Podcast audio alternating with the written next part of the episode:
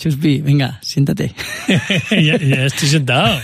es que lo que Ya viene estoy hoy, sentado. lo que viene hoy te va a gustar. Ya, ya sé que, ya sé que me va a gustar. O, o no, o entristecer, quizás. Venga, dale al play. Venga, dale play.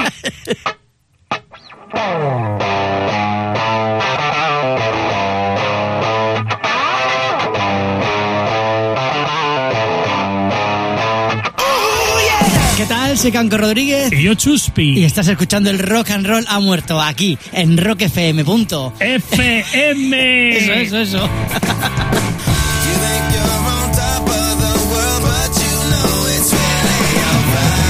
El Rock and Roll ha muerto es un espacio que dedicamos a esos artistas que consideramos que están a la sombra, que no han recibido suficientes aplausos, que mm, todavía les debemos algo. Y aquí queremos dedicarles unos humildes minutos para hablar de, de ellos. Hoy, Chuspi, hoy, querido compañero, Compañero. no te traigo un artista a la sombra.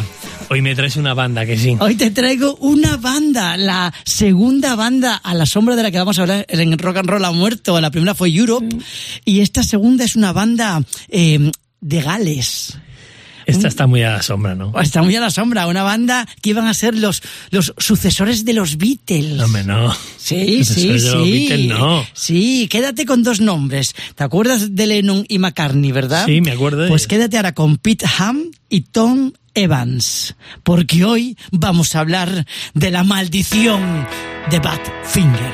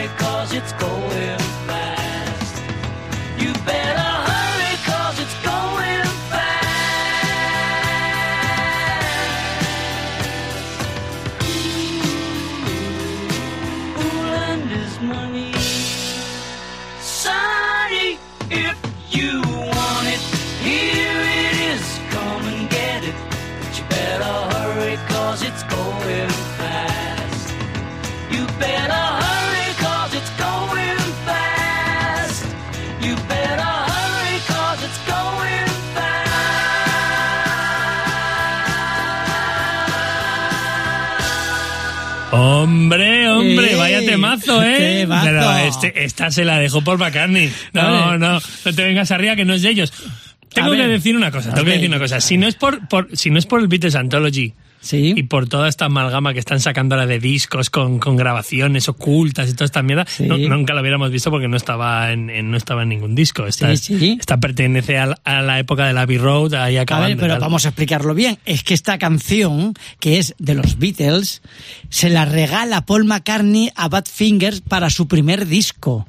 ¿Por qué? Pues porque, mira, en 1969 es cuando empieza a formarse esta banda, maravillosa banda. Es el 69, un año en el que los Beatles ya están, bueno, pues tarifando, ¿no? Sí, ya están- están se ya- está acabando, han sacado el, el, el Abbey Road, que mm, yo nunca he terminado de entender, a ver si me lo puedes explicar. Tenemos un hueco aquí, Sí, hacemos un sí, paréntesis. hacemos un paréntesis, ¿Por qué venga, el. Abbey Road sale en el 69 y es el último disco de los Beatles, pero luego Let It Be, que se grabó antes, sale un año después, en el 70? Bueno, pues mm, a ver, aquí es donde me pueden empezar a caer palos. Pero bueno, un resumen yo, creo- yo ahora, mm, visto lo visto, lo que yo entiendo es que el Let It Be se grabó, y además a tenor de, de lo que hemos visto ahora, ¿no? La película, todo el rollo Sí, este sí. grabaciones largas, se quedó en producir, en hacer una cosa distinta, entró Phil Spector a trabajar ahí en ello, y yo creo Esto que con eso... el Let It Be. Con el Let It Be. Entonces yo creo que se estiró la producción de tal manera y el Abbey Road sí que está claro que es su obra maestra, ya estaban separados, se sientan, hablan, dicen, oye, hacemos el último disco, el mejor, y entonces llaman a George claro. Martin y dicen a George Martin, sí, lo hacemos, pero como siempre, en casa, en Abbey Road Studios, venís a Abbey Road y lo hicieron. es. Lo hicieron, lo grabaron, se hizo eh, muchísimo más rápido, se produjo mucho más rápido, para mí es la obra maestra de los Beatles y esto salió antes y luego pues supongo que ellos decidieron posponer por la larga producción el Let It Be. Ah, vale, es, vale. es lo que yo sí. creo y Me pienso. encantaba que Pero la- el último disco es el Abbey Road. Que para la portada de, del Abbey Road mm, mm, imaginaban 100.000 lugares especiales para ¿dónde lo hacemos? ¿Dónde lo hacemos? Sí. Y al final dijeron... Eh, George- eh, el Ringo dijo, ¿por qué no lo hacemos aquí en la puerta del Abbey Road y a, la, y a la mierda las fotos? Tal cual. Y, y sí que para mí son las fotos más melancólicas que tienen los Beatles, ¿eh? Es- eh, que, que son fotos súper bonitas de ellos ya. Que además es que tú piensas y dices, todos están haciéndose las fotos súper felices o dices, nena, que esta es la última. Ya de aquí nos vamos, cada uno para casa. Pues escucha, ¿qué tal si hablamos de la banda Badfinger a la sombra ya, ya que Pues sí. estamos hablando Ah, de ya ellos? Que, ya que sea la sombra. Hombre, muy, ligado, muy, ligados, muy ligados a los Beatles porque firmaron Hombre, su primer eh, claro. contrato discográfico fue con el sello, con Apple, que fue una Claro. banda fichada por los Beatles. Además, que todos eran super fans de, de cuando, cuando les escucharon, super fans de, Este de los grupo lo Beatles. llevó Mal De- de- Evans, que era el pipa este de Correcto, los Beatles, correcto. El- lo llevó a McCartney. Mal Evans es el, de, el, El que le da el martillo, el yunque ahí. Eh, la Es- canción es- esta, la de, ¿cómo se titula? Silver Maswell Hammer. Esta, ¿no? Ahí, Sí. Ting, ting. Bueno, pues este tipo eh, es el que le lleva Badfinger a McCartney para que lo escuche. Y McCartney flipa, flipa, porque las composiciones de Pete Ham, que es la máquina, junto con Tom Evans, pues parece mucho lo que hacían Lennon y McCartney.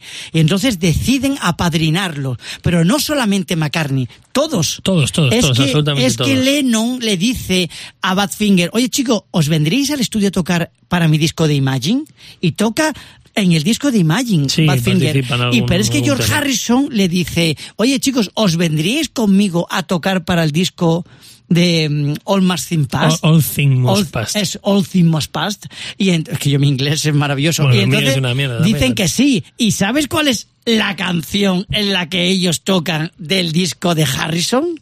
Sorpréndeme. Sorpréndeme. My Un- Sweet Lord, tío. O sea, pues El ya empieza mal. O sea, está- el grupo maldito ya empieza mal. Empieza mal, la canción que la acaba que en va a juicio. juicio, venga, toma por culo. O sea, si es que, es que la que mal empieza, mal acaba. Y también, y también se lo llevó Harrison para tocar en su concierto de Bangladesh. Bueno, pero también tocaron con Ringo. También con. Missy. También participaron en la Con todos, o sea, con todos. con todos los O sea, Beatles. Se puede decir que los Beatles eran muy fans de esta banda. Y la padrinan, la fichan para su sello, pensando que, oye, vamos a tener aquí una banda que, joder, aunque nosotros nos vayamos un poco lo que viene siendo la mierda, Claro que vamos sí. a tener una banda aquí en el sello que vamos a padrinar todos y que... Exactamente. Bueno, lanzan el primer, el primer disco que se llama Magic Christian Music y pues le va muy bien, está gustando mucho. Y sacan, con la canción esta además de, de McCartney que hemos escuchado, y, y sacan el segundo disco, el No Dice, que creo que se pronuncia así, y en este disco hay una canción que es un temazo. Bueno, directamente te lo pongo para que lo oigas, que creo que, que te va a sonar.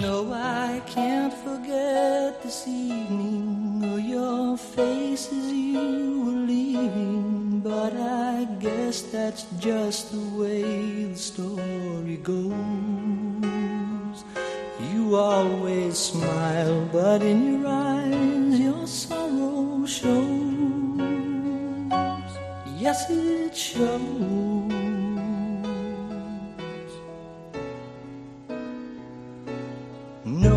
I can't forget tomorrow when I think of all my sorrow.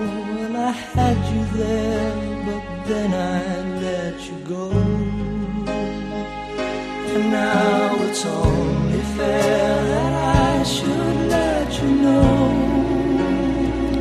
Pero vamos a ver, este es Harry Nilsson, tío. Sí, sí, sí, es que me he liado, perdóname. A ver. Espera, espera, que te pongo la canción de Badfinger, de verdad, la original.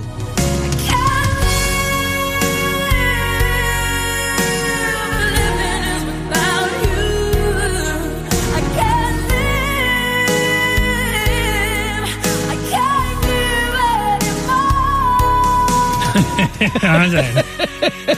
No me jodas, María Carey. Bueno, claro, es ¿Sabes qué pasa? Que es que esta canción ha habido 100.000 versiones. La ha hecho todo el mundo, hasta Paloma San Basilio en castellano. Yo recuerdo la de Il Divo, perfectamente. es increíble. ¿Sabes qué pasa? Que esta canción generó mucho dinero. De hecho, el primer disco y el segundo de Badfinger estaba generando pasta, ¿eh?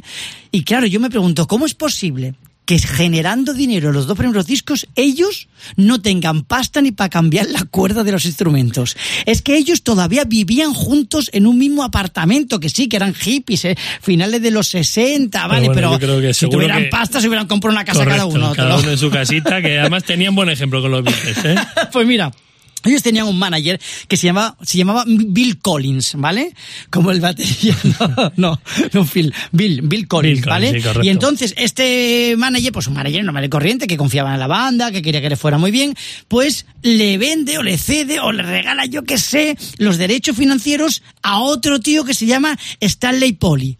Este Stanley Polly es el gran timador de la industria de la música de la historia. Este tío es un jeta, pero profesional, con carné. Claro, pues este tío ahora ya se encarga de manejar el dinero de, de, de Badfinger, una banda que va a ser lo- los que van a sustituir a los Beatles. Bueno, pues coge y dice, a ver, ¿yo cómo puedo engañar a esta banda? Lo primero, estos están apadrinados por los Beatles. Los Beatles a mí me están tocando mucho las narices. Va- vamos, a, vamos a romper el contrato con Apple. Y entonces convence a Badfinger diciéndole, vamos a, vamos a irnos a otra discográfica que os Que van no, a querer que no más. van a dar más dinero, nos van a tratar mejor. Eso es. Entonces rompe el contrato con Apple, se separan de los Beatles y se van a Warner. Y en Warner, el contrato que firman, todo el dinero va a pasar por él, por el señor Stanley Polly.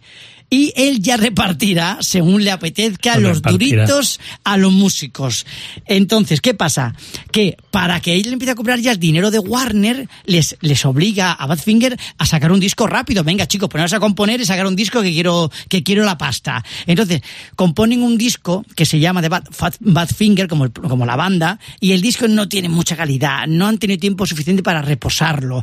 Y Bueno, lo además tienen una desgracia, que, Claro, que- que- lo que lanzan a al la mercado. salida prematura de, de- de la compañía Sí. hace que estén en, en el mercado dos discos casi a la vez. Eso porque es. estaba saliendo el, de, el que sacaba Apple Ash y este. Entonces, y al final, esto confunde al público. Pero vamos a ver, ¿qué- ¿con Hombre, cuál eh, compro? dos ¿Qué? discos en la tienda de la misma banda, pero de casi diferentes mismo- mm, compañías discográficas, haciéndose competencia a sí misma. Pues esto, chico, no es, no es eh, mm, lo que le ha pasado a alguna otra banda que ha hecho esto como algo especial y le ha ido muy bien. No, no, esto empezó a hundir a la banda porque confundió a su propio, a su propio público. Correcto. ¿Qué pasa? Que con esta situación, eh, Pete Ham decide que, joder, que él no puede continuar con esto y él, él quiere dejar el grupo y se quiere marchar. Y entonces Warner le dice, vale, Pete, tú eres el que crea las canciones, tú eres aquí, aquí el fenómeno, si tú te vas de Badfinger, la compañía no va a apoyar a la banda y el grupo va a desaparecer. Y como hay que cumplir, nos vamos a pedir eh, lo vuestro. Exactamente. Entonces, Pete Ham dice, bueno, chico, pues nada, me voy a quedar. Y se queda en la banda. ¿Qué pasa? Que realmente Badfinger en esta situación se está yendo a pique.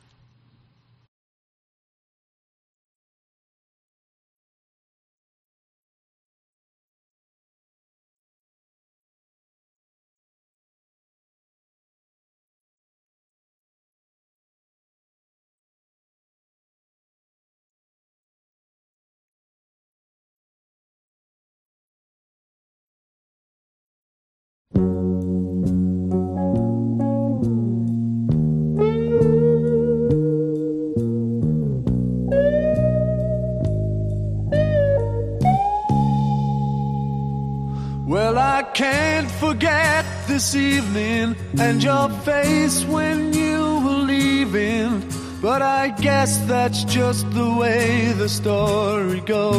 Buah, es que qué temazo, tío, qué temazo. joder, qué buenos eran, la cantidad de canciones bonitas que, que, que, que- que podía haber sacado Badfinger si no hubiera tenido la maldición del escorpión ahí, ¿sabes? Totalmente. Bueno, pues la banda está tan, tan mal anímicamente, sobre todo por todo lo que están viviendo, porque sobre todo la, la parte creativa de Pete Ham está siendo apaleada y maltratada, que Pete no soporta esta situación más y encima viendo que su, una de sus canciones, Without You, está siendo un éxito a nivel mundial, cantada por otra persona, ganando dinero todo el mundo menos él, que no tiene pasta, que Con Pete familia, Ham hijos, tal. se reúne, se reúne con, con Tom y le dice, Tom, yo ya tengo la solución a todos mis problemas. Se marcha y esa noche Pete Ham se suicida. Se suicida dejando una carta Una nota. a, a, a Polly, a Star Polly, que le dice, Star Polly es un bastardo sin alma y me lo llevaré conmigo. Eso lo dejó escrito, tío. Hostia, qué fuerte. Claro, ¿qué pasa? Pues que Tom, claro, cae en depresión al ver esta situación y, y, mm, pero intenta tirar para adelante, se echa la, la- la- la banda a sus espaldas y Badfinger continúa. Sí, intentan, intentan sacar, sacan algún disco, no, no tiene el resultado que, que Pero esperan. es que la maldición de Badfinger no acaba aquí. Es que ocho años, des- año- años después viene una demanda de un promotor sobre la banda, una demanda millonaria por un contrato que han incumplido por culpa de nuevo de Stanley, del manager este, y Tom, viendo que no puede hacer frente a esta demanda, ¿qué hace? Se quita la vida también como lo hizo su amigo Pete Ham. Y esto es Badfinger y La es el de asesinato de una banda por parte de las personas que no deberían haber metido mano porque ni son creadores, ni artistas, ni nada. Chuspi, Sí, muy triste, muy triste que, que- que haya, que haya sucedido eso porque nos hemos perdido un montón de canciones, de discos, de, de este- de esta pareja que podía estar Hombre, llamada a ser, pues... con pues, el ego que tienen McCartney y que tenía Lennon y que ellos dijeran que eran un Lennon y un McCartney de nuevo, Sí, o sea, sí. era, era increíble. Y yo quiero cerrar este programa dedicándoles la canción de ellos, la canción de Without You original.